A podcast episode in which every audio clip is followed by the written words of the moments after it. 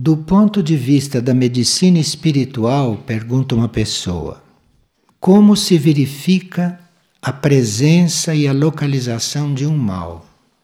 Porque nós vínhamos fazendo umas partilhas a respeito de medicina, de tratamentos, etc.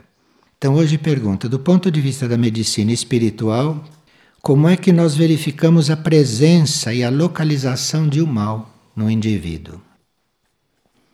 Na medicina espiritual, não há exames de laboratórios, obviamente, não são os mesmos processos, não de se chegar a um diagnóstico.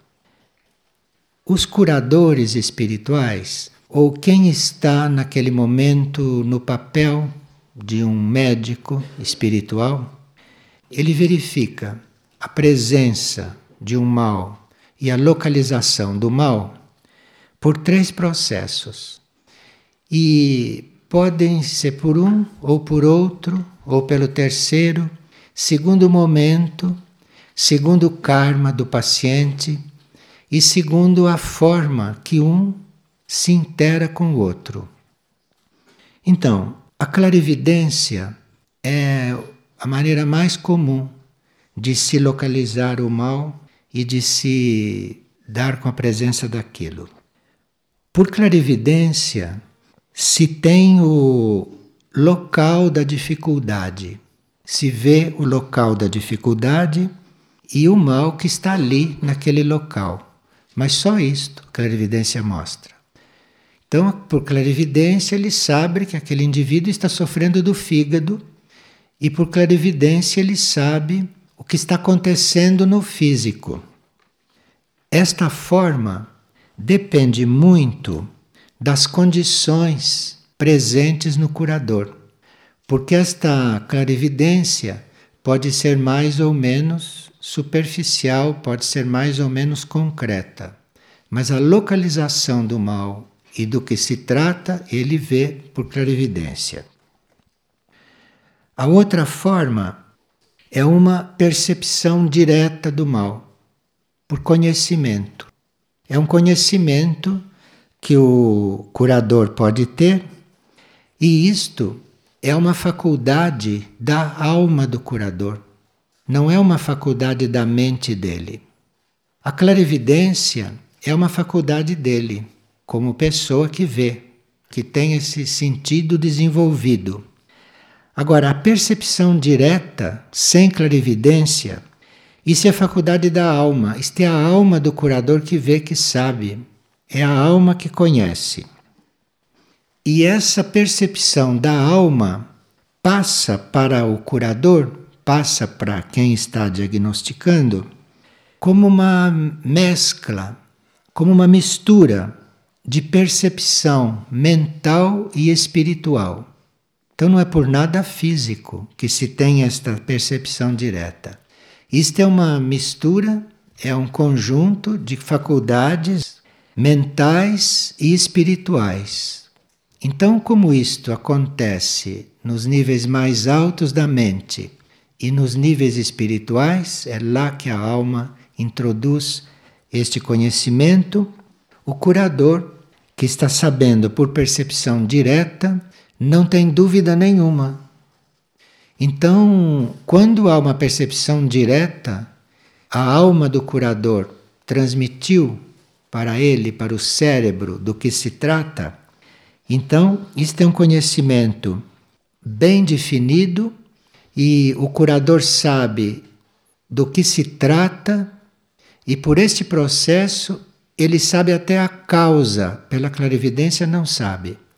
Por esse conhecimento direto, ele sabe a causa, ele sabe o efeito que vai produzir para poder tratar, e ele sabe de como vai terminar.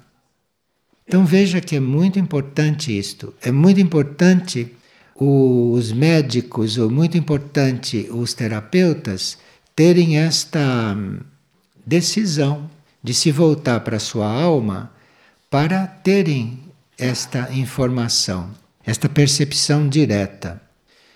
Não há vozes, não se ouve nada, é uma percepção direta, é um conhecimento direto e que dá muito mais do que a clarividência. Agora, quem tem essa percepção direta, quem tem este claro conhecimento, em geral fala muito pouco disto com o paciente, porque ele não tem prova nenhuma. Ele não tem dúvidas, mas ele não pode arriscar dizer uma coisa que ele não viu, que ele não constatou, que veio assim. Então ele, para chegar a este ponto, ele tem que ser muito provado na discrição.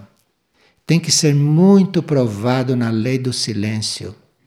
Porque ele tem que saber, ele sabe, ele trata, mas certas coisas, como ele vai até falar, ele vai falar uma parte do que ele conhece, vai falar uma parte do que ele percebe. E claro que ele não vai falar do fim que ele está vendo. Não vai falar disto, porque se tivesse que ficar claro para o paciente, o paciente veria, o paciente saberia, ou o paciente teria a sua intuição. Nem sempre o paciente deve saber o fim de uma coisa, o paciente nem sempre deve saber como vai acabar, porque isto interfere no seu livre-arbítrio durante o processo. Então, se o curador viu que aquilo não vai levar à morte, ele não pode falar isto para o paciente. Porque se o paciente souber, tiver certeza que aquilo não vai levar à morte, ele deixa de fazer o seu esforço, o trabalho necessário ele deixa de se trabalhar, porque ele já sabe como vai acabar. Então, esta percepção direta, este claro conhecimento direto que a alma que manda, isto fica praticamente com o curador. Isto não é revelado. Não é revelado porque retiraria do paciente toda aquela possibilidade de aprendizagem em momentos em que ele tem que tomar realmente várias decisões.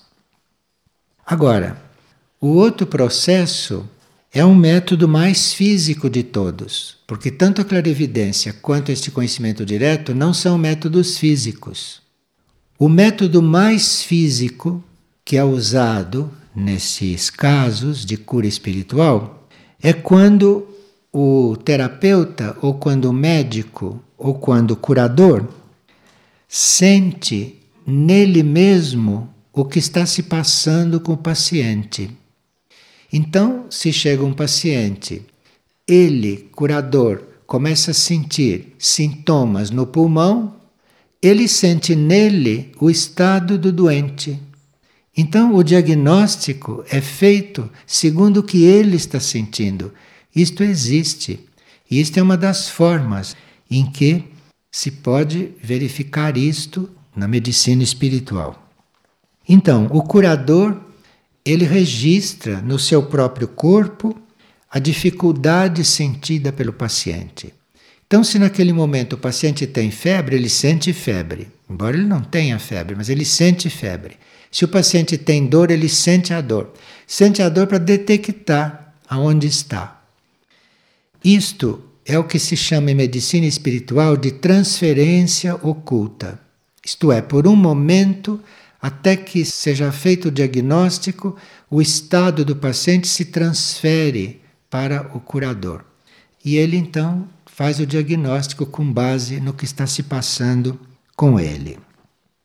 Agora, enquanto o segundo método, aquele do conhecimento direto, só é dado, só é aberto e só acontece com curadores que já têm a lei do silêncio e a discreção trabalhada muito. Este terceiro, este da transferência oculta do mal por uns momentos, este só se dá quando o curador tem a capacidade de absorver isto e ao mesmo tempo de dissipar. Porque se ele não tivesse a possibilidade de dissipar isto, ele absorveria e ficava doente como paciente. Então, ele tem que ter esta capacidade de absorver, de na hora que ele percebeu, na hora que ele fez o diagnóstico, ele tem que ter a capacidade de dissipar aquilo, de dissolver aquilo dele mesmo. Então, do ponto de vista da medicina espiritual, é assim que se verifica esta presença dessa localização. É claro que isto vai se aperfeiçoando. E como que isto vai se aperfeiçoando? Porque para isto, se for médico, muito bem, mas não precisa ser médico para isto, porque isto aqui é um outro sistema. Agora, como é que isto vai desenvolvendo? Isto vai desenvolvendo, primeiro, se tiver que desenvolver. Se aquele for mesmo o caminho daquele terapeuta, daquele médico ou daquele curador, se aquilo for mesmo o caminho dele, então isto tende a desenvolver. Agora, condição básica, fundamental para isto desenvolver é isto não estar misturado com comércio. Na hora que isto misturou com comércio, isto não desenvolve. Pelo contrário, vai regredindo. Então, há muitos casos em que existe uma interação entre curador, terapeuta e paciente, existe essa interação, existe esta possibilidade, mas isto não se desenvolve assim por causa do comércio que está havendo ali. Enfim, estas coisas são dadas de graça. Então não se pode cobrar por aquilo que é dado de graça. Vocês estão percebendo por que, que a medicina não funciona assim? Por que, que a medicina precisa de laboratório? Por que, que a medicina precisa de exame? Não precisaria. Mas como está ligada a comércio, então fica no plano em que está. Então, isto que seria a forma de você tratar, de você cuidar, de você diagnosticar, em geral salvo exceções, para a medicina oficial isso não acontece, isso está fechado. E por isso vão se desenvolvendo as técnicas de exames, de análise, de tudo isso, quando não seria necessário nada disto. Mas precisava que não houvesse comércio, precisava que não houvesse trabalho em troca de dinheiro neste campo. Claro que se pode fazer medicina comercializada, como se faz, mas não é a mesma coisa e a medicina não chega neste ponto. Estas realidades nem se cogitam numa faculdade de medicina. Pelo contrário, se for apresentado numa faculdade de medicina, não dão o diploma para quem apresentar isto, claro. Então, isto é o ponto. Então, aqueles que têm um, um destino, não neste campo, aqueles que têm uma tendência, aqueles que têm uma vocação, ou alguém que tenha vocação para ser paciente deste jeito. Não misture isto com comércio. Não existe pagamento de consulta, não existe, não existe comércio para as coisas se desenvolverem desta forma. Então, quando se diz, olha, é desta forma que se conhece o mal e que se localiza o mal. Quer dizer, não, não é porque não acontece. Se não fosse comercializado, aconteceria. Só falta não ser comercializado para acontecer. Porque isto tem dentro de cada um esta possibilidade, esta capacidade. E tem muitos médicos, muitos terapeutas, muitos pacientes que estariam prontos para isto se dar desta maneira, ou por clarividência, ou pela percepção direta, ou por essa transferência por essa sensibilidade que a gente chama de natureza inferior, porque o corpo físico é considerado a nossa natureza inferior. Inferior não quer dizer pior, inferior quer dizer mais material, mais densa. Na lei da evolução está nos níveis mais básicos, por isso que é a natureza inferior. E isto tudo se dá no corpo físico, é no corpo físico que se sente. Então, o terreno para isto ser percebido é o físico, é na natureza inferior. Porque a nossa natureza em outros planos está em outros níveis. Então, se você vai saber pelo conhecimento direto, você não está sabendo através da sua natureza inferior.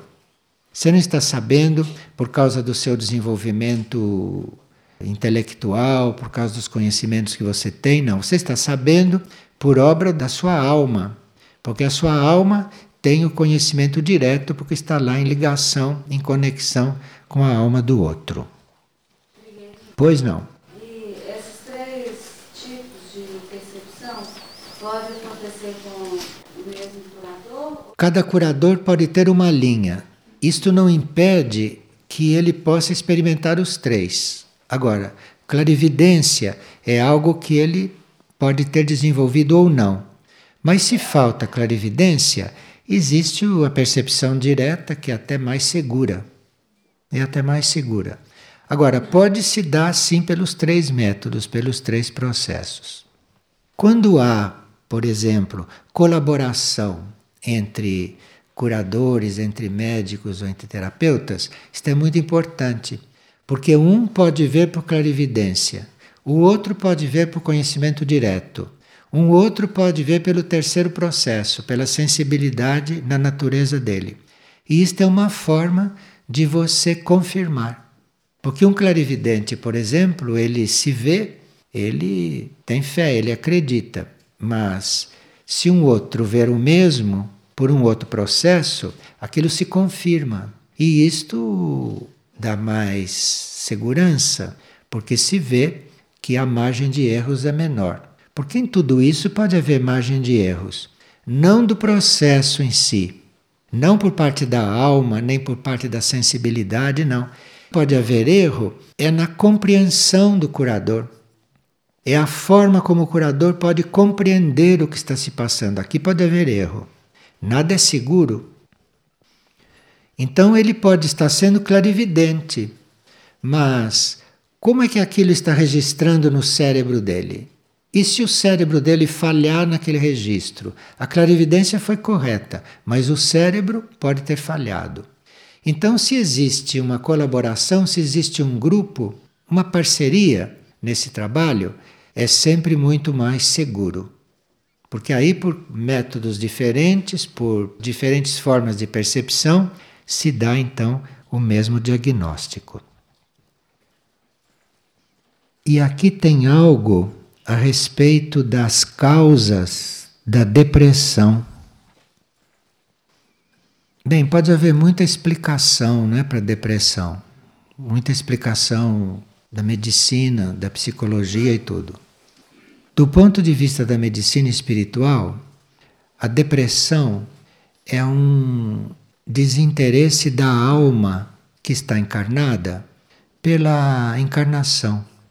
É como se a alma tivesse ficado descontente com a encarnação. Se a alma tivesse percebido que ela não conseguiu realizar aquela encarnação. Ou a alma não está bem naquele corpo, porque o corpo, os corpos, a mente, o emocional e o físico não cumprem aquilo que a alma veio fazer. Então, nesses casos, a alma ela não se retira, porque para se retirar seria desencarnada. Ela não se retira, mas ela fica o mais fora possível, sem se retirar. Então ela está, o indivíduo está vivo, mas a alma não está interessada naquela vida. A alma está tentando se afastar. Isto é depressão. Então, a depressão pode ser mais ou menos profunda. Uma alma pode estar descontente, mas não tanto. Então é uma depressão tratável. Agora, se a alma está mesmo resolvida a partir, e não parte porque o karma não permite ou ela não é puxada pela mônada, então não parte. Porque para a alma partir precisa que ela seja puxada pelo espírito. E como o espírito entende que não é hora dela partir, ela não pode partir. Então ela fica a mais afastada possível, ela fica desinteressada daquela encarnação. Isso então é depressão. Então, isto é a causa espiritual, real da depressão. Agora, tem uma forma de mal-estar que parece muito com a depressão, mas que tem causas materiais, que têm causas energéticas. É um pouco diferente isto. Por exemplo, um ar muito poluído, um indivíduo muito sufocado pelo ar poluído, num ambiente muito poluído.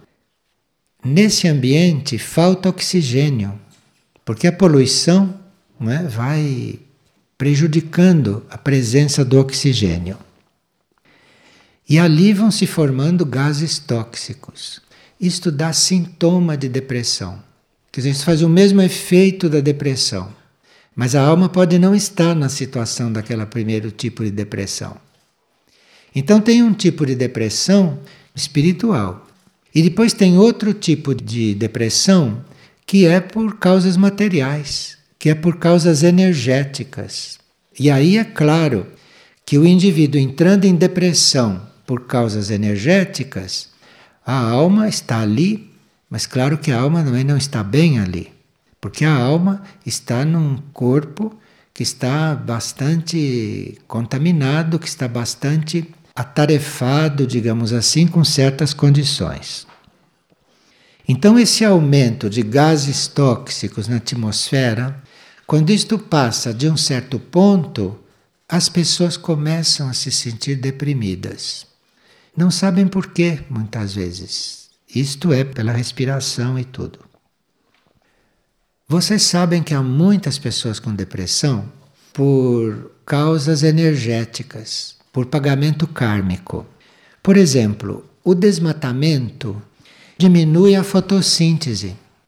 Isto diminui a fotossíntese e se diminui a fotossíntese, nós recebemos muito menos materialização da energia solar. Então o homem desmata, desmata, desmata, as populações vão ficando deprimidas, deprimidas, deprimidas, principalmente em volta daqueles lugares que estão sendo devastados. Então, pessoas que nem têm nada diretamente a ver com aquilo, mas aquilo diminui a capacidade de fotossíntese e esta falta de fotossíntese abaixo de um certo limite não permite que a energia do Sol materialize ali, naqueles raios. Os raios do Sol ficam, num certo sentido, com menos energia materializada e aquelas pessoas então vão ficando deprimidas. A poluição dos mares, que o homem faz também, diminui certas emanações das plantas que estão no fundo do mar, que estão no fundo dos oceanos. E essas plantas e este equilíbrio do mar, isto é responsável por grande parte do oxigênio que se produz na água e que depois sobe para o ar.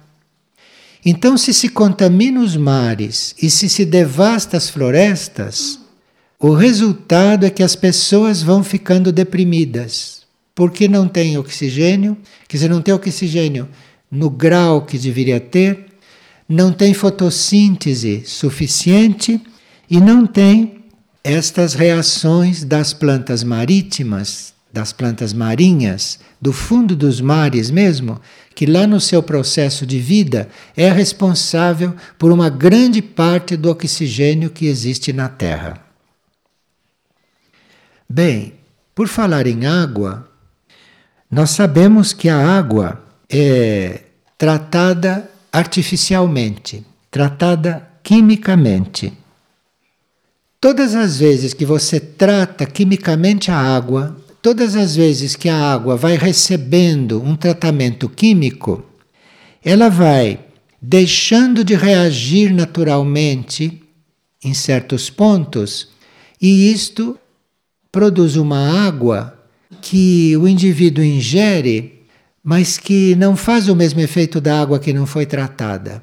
Ele mata a sede, mas a água perde uma capacidade que o indivíduo em seguida fica com sintomas de depressão. Ele sente a falta de um processo natural da água que desaparece quando ela é tratada quimicamente. Então vocês estão vendo por que, que muitos estão deprimidos, né? Por que, que isso virou uma epidemia?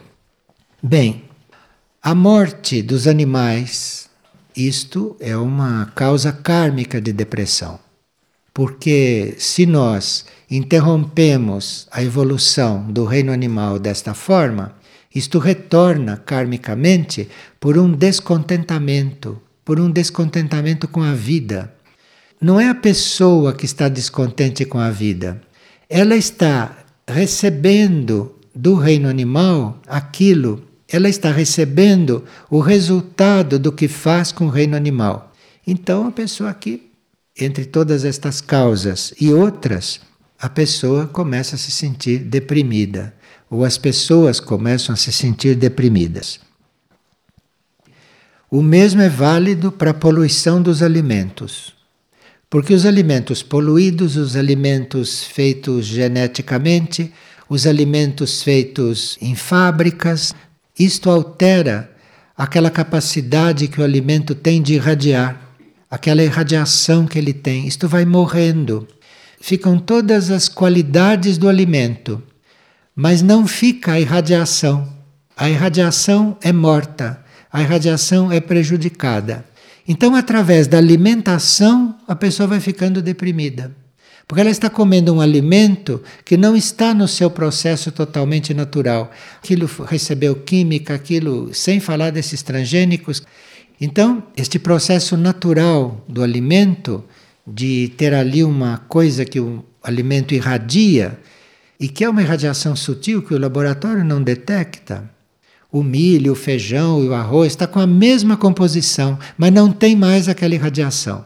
Não tem mais aquela coisa que era a alma do alimento, que era a parte sutil do alimento. E sem isto, você come, mas aquilo falta uma grande parte. Bem, o lixo radioativo que está pelo planeta, esse lixo também irradia e não é porque se joga o lixo radioativo no fundo do mar que aquilo deixou de contaminar. E aquilo que o lixo exala, aquilo dá depressão. Aquilo tira dos aromas do ambiente, aquilo altera.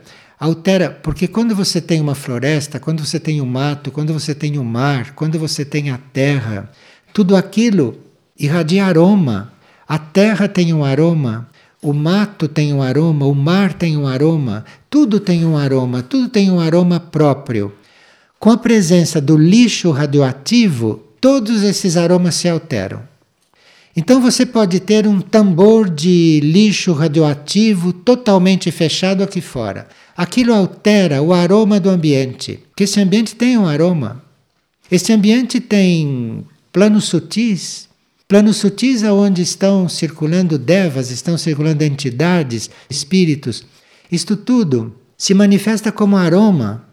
Aroma mais ou menos perceptível, mas tem um aroma, tudo tem um aroma. Existe um aroma ambiental que nós não percebemos com o nosso olfato normal, mas existe um aroma ambiental que é diferente de área para área e aquilo vai-se embora, ou aquilo é deteriorado com a presença do lixo radioativo ali naquele local.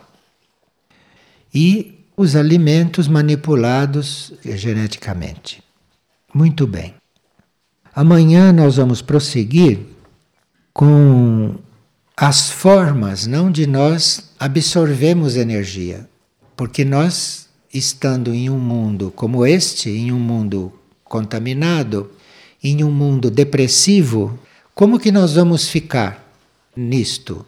Temos que ficar, temos que ficar, temos que permanecer até quando tivermos que permanecer, eventualmente trabalhando, equilibrando, até que venha uma outra dispensação, que isto seja resolvido, mas há um trabalho aí, há um trabalho para ser feito em um mundo como este.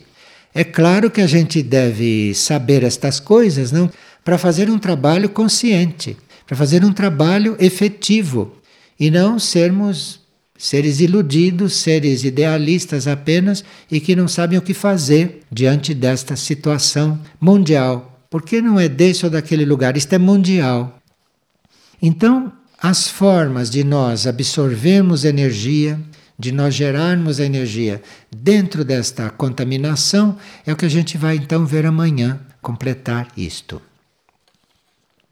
Há muitos que não entram em depressão, muitos mesmo, que não entram em depressão porque estão com um outro movimento do espírito. Mas muitos estão entrando em depressão sem perceber. Que eles não têm motivos próprios, mas estão imersos nesta coisa toda. Então aí precisa realmente um movimento contrário para equilibrar isto.